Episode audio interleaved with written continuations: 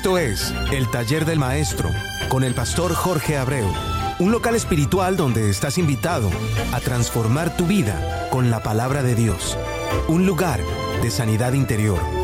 Bienvenido.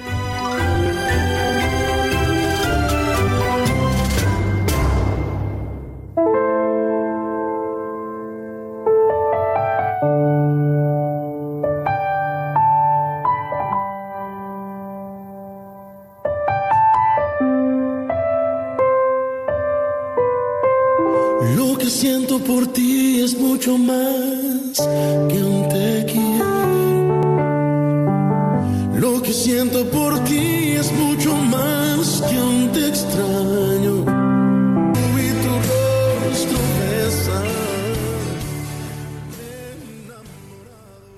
Hoy estamos aquí, hermana, hermano mío. Un día más. Un día más, Señor. Delante de la presencia del Señor. Buscando la forma de gozarnos. De tratar de conectarnos todos unidos.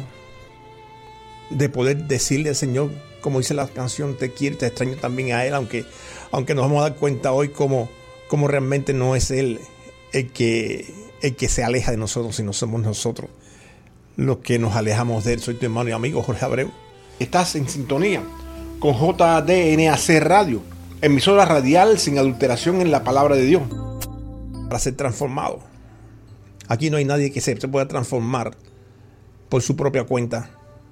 Aquí hay uno solo que, que coge nuestros cuerpos, coge nuestra vasija y nos, nos moldea a su forma y manera. Nunca nosotros podremos moldearnos a la forma nuestra y a la manera nuestra para poder agradarle a Él, sino al contrario, todo, todo, todo lo contrario. Tenemos que ser moldeados por Él a su forma y su manera. Por eso, quiero que entiendas algo cuando, cuando cualquiera de nosotros que trabaja con, con el alma del ser humano, y como es lógico, es a través de la palabra de Dios, como, como digo siempre, hay que tener mucho cuidado porque es lo que más Dios ama, lo que Dios más adora. Es por lo que, sin darnos cuenta, sin darnos cuenta, cuando Él nos dice que nosotros somos la niña de sus ojos, es porque ese amor y esa adoración que Él tiene por nosotros lo pone, nos pone a nosotros en, en lo que todos necesitamos. Todos necesitamos ver.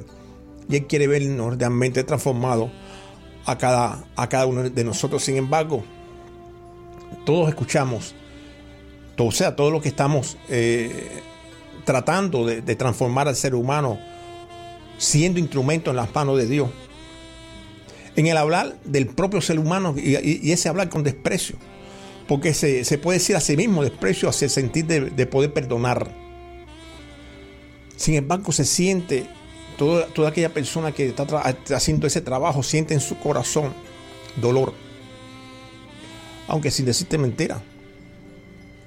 Yo también he sentido temor. ¿Y saben por qué? porque se nos han enraizado en mucho, en mucho el saber que cualquiera puede caer en un bache de esa índole. Y parte de, de la tristeza es cuando nos damos cuenta de, de- lo malo que estamos haciendo y se siente dolor. Y quiero que tú entiendas que ese dolor que tú vas a sentir es el reflejo de nuestra alma. ¿No has escuchado eso? Nuestra alma dolorida. Eso es lo que tú estás sintiendo. Por eso, la semana pasada, cuando, cuando o mientras conversábamos con Elsie, o sea, Elsie bendice Méndez, salió a relucir algo con relación al perdón. Y pensé cómo han pasado año tras año escuchando hablar sobre las siete palabras de la cruz como si lo único que funcionase fuese la primera palabra. Y no nos damos cuenta que sí, la Biblia es, puramente espiritual. Pero te vas a dar cuenta a través del programa como, como nosotros necesitamos esa palabra se haga rema en nuestros corazones y vivirlas nosotros. Porque si realmente Jesucristo, Jesucristo nunca el Padre lo va a abandonar. Y sin embargo, Él dijo, Padre, ¿por qué tú me has abandonado? ¿Te das cuenta? Y vamos, vamos a ver cómo, cómo, cómo todo eso, cómo todo eso nos va a hacer cambiar un poquitico nuestro sentir. Yo lo cambié cuando se me reveló. Y lo vamos a ver desde un punto de vista que vamos a comentar hoy. Y lo vamos, vamos a recordar un momentico las siete palabras. Padre, Perdónalo porque no saben lo que hacen. Lucas 23, 34. Después cualquier cosa te voy a decir porque el tiempo es corto. Yo te aseguro, hoy estarás conmigo en el, en el paraíso. Mujer, ahí tienes a tu hijo, hijo, ahí tienes a tu madre. Dios mío, Dios mío, ¿por qué me has abandonado? Tengo sed. Todo está cumplido. Y Padre, en tus manos encomiendo mi espíritu. Padre, perdónalo porque no saben lo que hacen. Eso realmente, eso realmente tenemos que, tiene que hacerse rema en nuestro corazón. Porque realmente hay muchos momentos en nuestras vidas en los que nosotros caemos en baches que no son correctos o, cosas que no son correctas a través de nuestras actitudes y no nos damos cuenta que, que estamos yendo contrario a la palabra de Dios. Quizás uno por desconocimiento, quizás otro porque les da la gana. Y muchas veces nos, nos recalcan en la mente el que mi pueblo perece por falta de conocimiento o es destruido porque le faltó el conocimiento. Quiero que sepa que Jesús vino a la cruz, no vino por gusto. Eso fue un plan fríamente bien calculado. Eso fue algo eslabonado que nos va a ayudar a nosotros a poder rectificar nuestras vidas. Y quiero que entiendas algo. Cuando Él dice, Padre, perdónalo porque no saben lo que hacen. Ya Él en su interior sabía que eso se había cumplido. Es como cuando nosotros decimos, no hables tanto y haz algo. O sea, el hablar y el hacer tienen que ir juntos. Y eso nos lo han recalcado mil veces, pero sin embargo no nos damos cuenta que el mismo Jesucristo en la cruz nos lo está estableciendo. Porque Él está pidiendo. Y yo te voy a hacer una pregunta, y yo me la hice también. ¿Quién de nosotros realmente en un momento de dolor supremo, fíjate, en un dolor supremo, que vamos a estar a la presencia del Señor y en vez de pedir por nosotros le pedimos por otra gente. Eso lo está haciendo Jesucristo. Nadie podría tener un dolor como en ese momento tuvo él. Nadie pudo haber sido castigado al punto como él fue castigado. Las coronas de espina, si vamos a, vamos a revisar a todos los que han sido castigados, a ninguno le pusieron una corona de espina. Es como si la corona de espina, haya estado realmente eh, elaborada para que fuera puesta a Jesús de Nazaret. ¿Saben por qué? Porque a cualquiera que se le pone una, corona de espina de esa índole, con ese tipo de espinaza, muere. Y fue a la cruz con esa corona. Él estaba en la cruz con esa corona. Ahí no se la quitaron. Y sin embargo, ahí mismo con todo ese dolor que, un cuerpo humano hubiese podido tener, Él le dice, Padre, perdónalo, porque no saben lo que hacen. A veces a nosotros nos gusta mucho hablar y hablar y hablar y hablar y hablar. Pero sin embargo a la hora de hacer no hacemos nada. Porque todo lo que tenemos que hacer nosotros está puesto en la palabra. Y sin embargo nosotros no lo hacemos. Estamos generalizando, no estoy personificando a nadie. Y esto no es mentira. Y si no, que tiene la primera piedra y que, que a pesar de toda la palabra que puedan tener en su corazón, en su mente, en su cerebro, en su intelecto, de vez en cuando no cae en un bache. Por bobería, pero cae. ¿Quién, quién después de perdonar, después de perdonar, realmente lo hace partícipe de su vida? Porque muchos decimos inclusive, yo lo perdono, pero no lo olvido. Y no estoy hablando de perdonar, de, algo, de algo eh, leve. Estamos hablando de perdonar algo soberbio, algo grande, algo extremo. Y sin embargo, después el ladrón de la cruz se lo llevó a vivir con él. Él lo perdonó. Y, y, y eso solamente digo, yo te aseguro Después que le, dijo, acuérdate de mí cuando estés ahí arriba, dice, no, yo te aseguro que estarás conmigo en el paraíso. ¿Te estás dando cuenta de lo que estaba pasando en ese momento? ¿Quién te ha hecho algo a ti en un momento determinado? ¿Quién te ha hecho una cosa, una barbaridad tan grande que inclusive después que tú dijiste, no, yo te perdoné, tú realmente lo has puesto en tu corazón, no quiero decirte que lo vayas a llevar a vivir en tu casa, pero que tú lo has puesto en el corazón y tú te has dado cuenta realmente que lo que te, te hicieron realmente está olvidado. ¿Cuántas veces nos recuerdan a nosotros nuestro pasado? Porque a mí me lo han dicho. Tú hablando la palabra de Dios. No, si tú fuiste esto, esto, esto, esto y esto. Si la gente supieran. Sin embargo, Dios los olvidó y me aquí. Y llevo 10 años en el radio. Para la gloria de Dios. Porque es Él, no yo. Por eso nosotros vamos, vamos, vamos a mirar. Vamos a mirar este, este orden para poder seguir.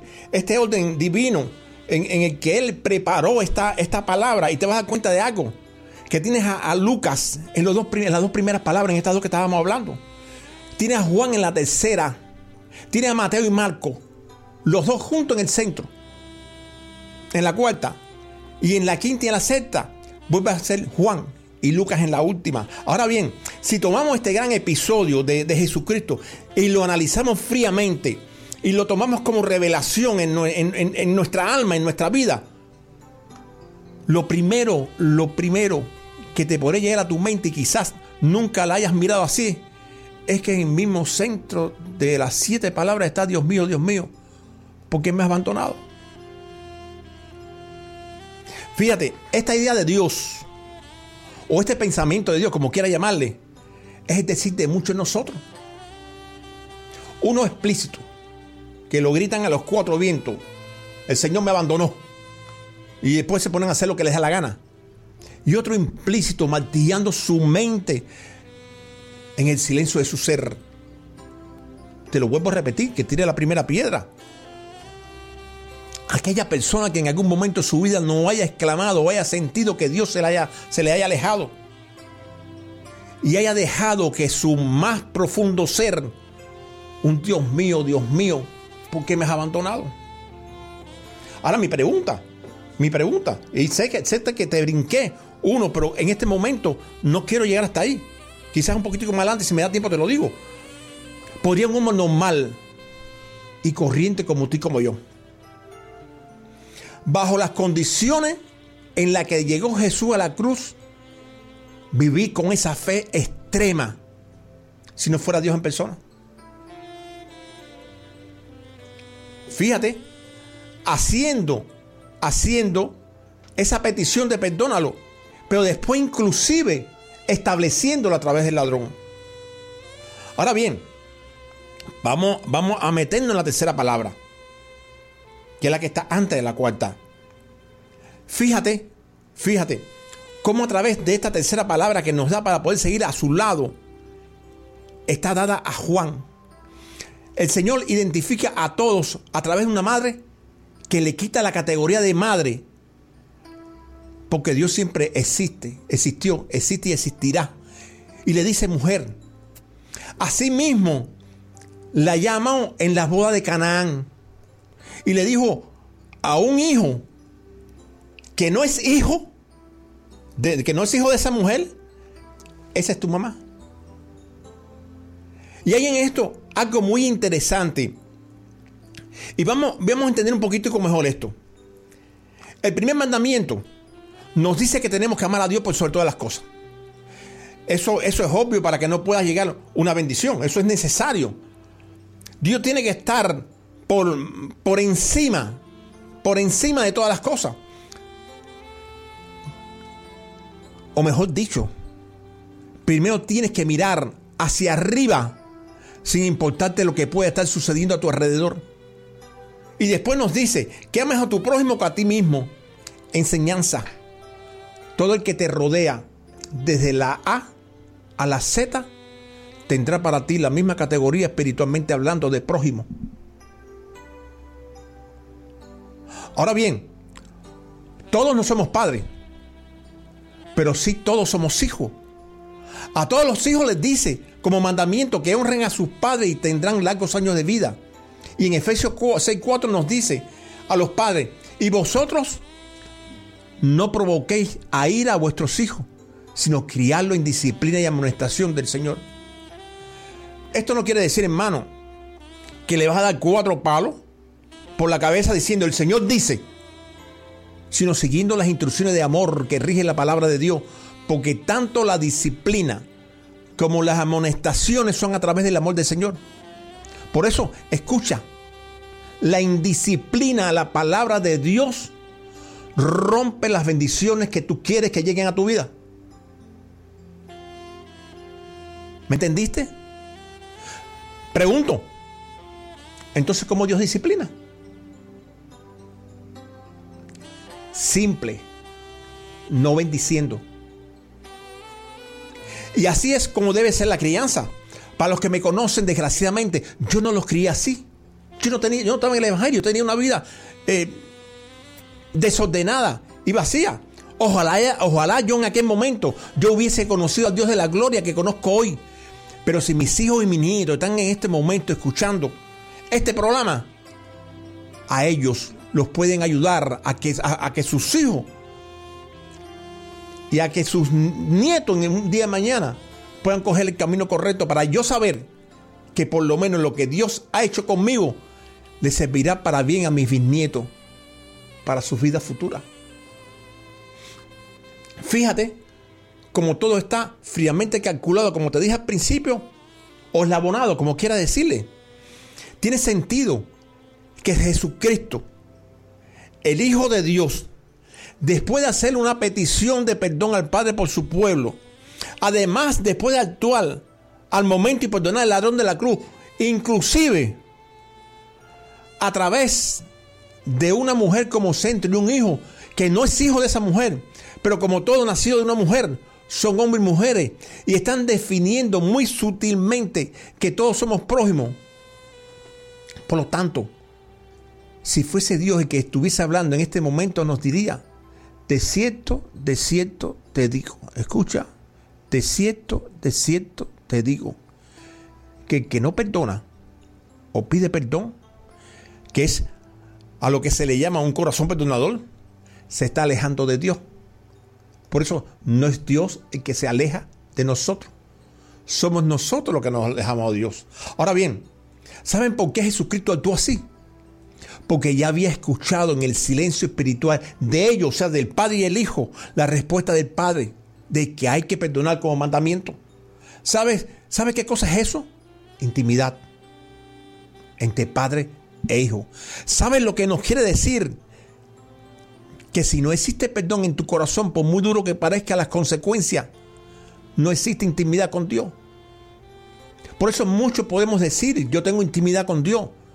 Pero si realmente no revisamos nuestros corazones al, extremo, al extremo, y si, si, nos convirtiésemos en un momentico, o le preguntásemos a Dios, mejor dicho, le preguntásemos a Dios cómo tenemos nuestros corazones, nos va a decir, límpiatelo un poquitico más. Límpiatelo un poquitico más. Por eso siempre decimos, Dios no es el que abandona. Somos nosotros los que abandonamos a Dios. Ahora bien, te voy a poner algo claro. Y quiero, y quiero que lo entienda en, en, en breves palabras, porque lo que nos quedan son cuatro minutos. Vamos, vamos, vamos a seguir. Mira, Espérate, que estaba buscando una cosa que tenía escrita.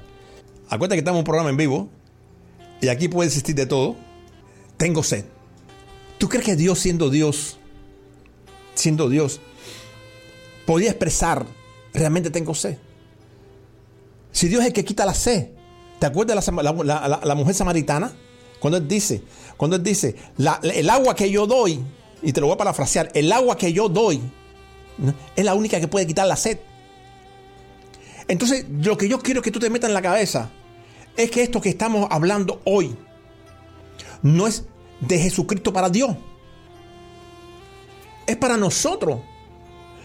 Él no está diciendo aquí, si tú, si tú te pones a analizarlo un poquitico y le pides un poquito de dirección a Dios, que cuando tú dices, Dios mío, Dios mío, ¿por qué me has abandonado? La única respuesta que Dios te va a decir, si, te fuera a recetar una receta para que tú te pudieras eh, entender lo que te está diciendo, es ¿Tú tienes sed? Busca mi palabra, porque es la única que te va a quitar ese abandono. Si tú te metes en la palabra de Dios, por mucho que tú pienses que estás alejado, es lo que lo estás atrayendo. La palabra de Dios es el imán que te conecta con Él. Nadie se puede conectar y puede decir yo estoy en intimidad con Dios si no tiene un corazón perdonador. Cuando realmente tú empiezas ese, ese camino de abrazador, si podemos llamarlo así, y te entregas a Él y, con esa palabra te, te, logras, logras levantarte, el Señor va a decir, Padre, todo está cumplido en Él. Pero para eso tiene que ver los frutos, los frutos tuyos. Tiene, por eso te dice, tú te van a conocer por tu fruto. Y eso tiene que verse en ti para que Él pueda decir, Padre, Padre, Él ha cumplido. Y vamos rapidito a la última. Padre, en tus manos encomiendo mi espíritu. Es lógico, yo tenía un plan, un plan donde él iba a ir al ADE. Él iba ya a, buscar la llave de la vida y de la muerte. Él la iba a pagar, con su, estaba pagando con su sangre el precio nuestro. Pero aquí hay una palabra que puede ser para nosotros. Cuando nos dice, yo soy el camino, la verdad y la vida. Y nadie verá al Padre si no es a través de mí. En el caso nuestro, en el caso tuyo y mío, buscando el perdón por, las cosas que hemos cometido, por, por las cosas que hemos hecho, Tienes que pensar algo importante. A quien primero tú le tienes que encomendar tu espíritu. Porque es el único que te lo va a poder arreglar. Es a Jesús de Nazaret. Es a que es rey de reyes y señor de señores. Busca el primer capítulo de 1 Corintios. Y vas a encontrar todas las... De, perdona, de Colosenses. Y vas a encontrar todas las cosas todas las cosas que el Padre le dice, ese, o establece a través de todo lo que le dice, ese es mi hijo amado en el cual yo tengo complacencia. Por eso te quiero que, que entiendas algo. Es que Dios te siga bendiciendo grande y ricamente, hermano mío. Que ya es poquito lo que nos queda.